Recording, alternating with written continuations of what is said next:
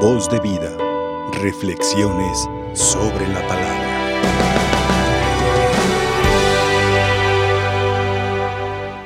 Lo que viene de Dios siempre va a perdurar. Lo que viene del hombre, del mundo, eso va a ser finito. Eso va a tener un culmen. ¿Por qué? Porque todo lo que viene de Dios va a conducirnos siempre a lo eterno. En cambio, lo que viene de lo temporal, lo que viene de lo meramente humano, simplemente se va a quedar en el aquí y en el ahora.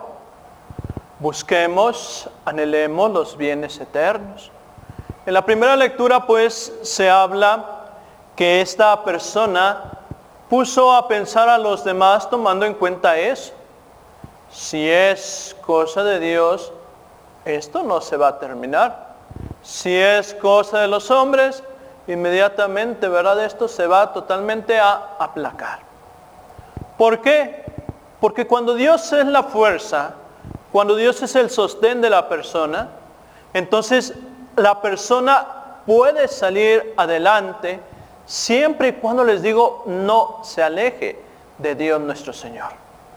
Pero cuando la persona se deja llevar por sus meros razonamientos, por sus meros deseos, por sus meras inquietudes, se convierte en un egoísmo. Y la persona trata de retar a Dios nuestro Señor. Como también lo escuchamos en la primera lectura, ¿verdad? Que le dijo, no vayan a caer en retar a Dios. Sino vayan a caer en ese tremendo error de retar a Dios. Tristemente en la actualidad nos encontramos con una sociedad en la cual se trata muchas de las veces de retar a Dios nuestro Señor. Si Dios nos da la vida, ¿cuántos no se ponen a retar a Dios arriesgando la vida de alguna o de otra manera? Si Dios nuestro Señor nos da lo mejor, ¿cuántos no se atreven a retarnos, verdad, buscando siempre lo peor? Entonces, ahí nosotros vamos a encontrar tristemente una sociedad que busca retar a Dios. Simplemente, tristemente, también en los adolescentes, en los jóvenes, vemos cuántos, ¿verdad? En cuanto se les empieza a hablar de Dios, lo único que hacen es retirarse, ¿verdad? Como le dijeron aquella vez a los apóstoles, de esto te vamos a escuchar hablar en otro día, ¿verdad? Y se alejan los adolescentes, se alejan los jóvenes, para no escuchar hablar de Dios. Ah, pero eso sí, si el tema es sobre este, quién es el mejor TikTokers del día, quién es el que tiene eh, más amigos en el Instagram, en el Face, ah, entonces ahí sí, ¿verdad? Están totalmente atentos para esa plática.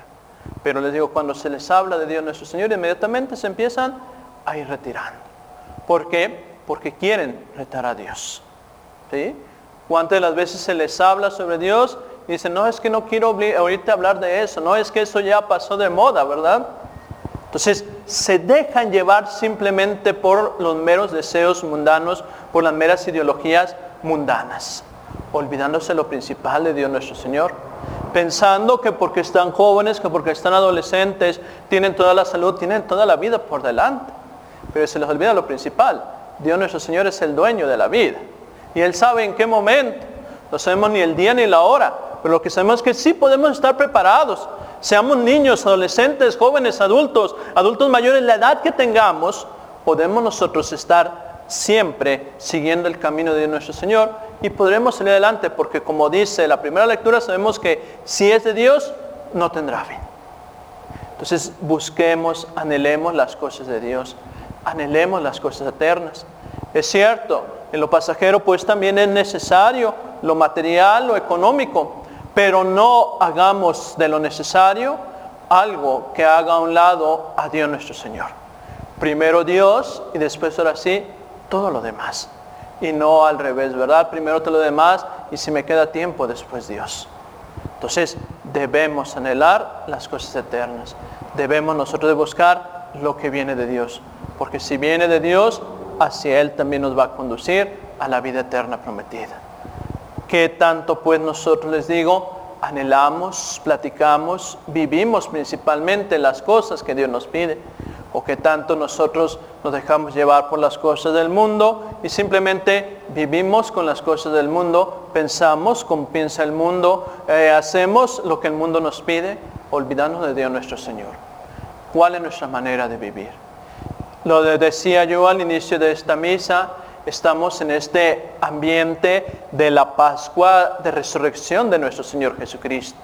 La Pascua de resurrección nos anuncia la vida, la vida que es solamente estando con Dios nuestro Señor, porque Él es el que nos da la vida plena, Él es el que nos da la vida eterna.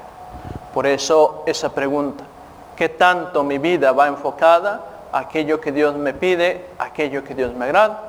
¿O qué tanto mi vida va enfocada solamente a agradar al mundo, a hacer lo que el mundo me pide? Vamos a pedirle mucho a Dios nuestro Señor por todos y cada uno de nosotros, que con esta alegría de la resurrección busquemos, anhelemos los bienes eternos, anhelemos todo aquello que nos conduce a Dios nuestro Señor, para así algún día ir a gozar de la vida eterna prometida. Que así sea. Voz de vida, reflexiones sobre la palabra.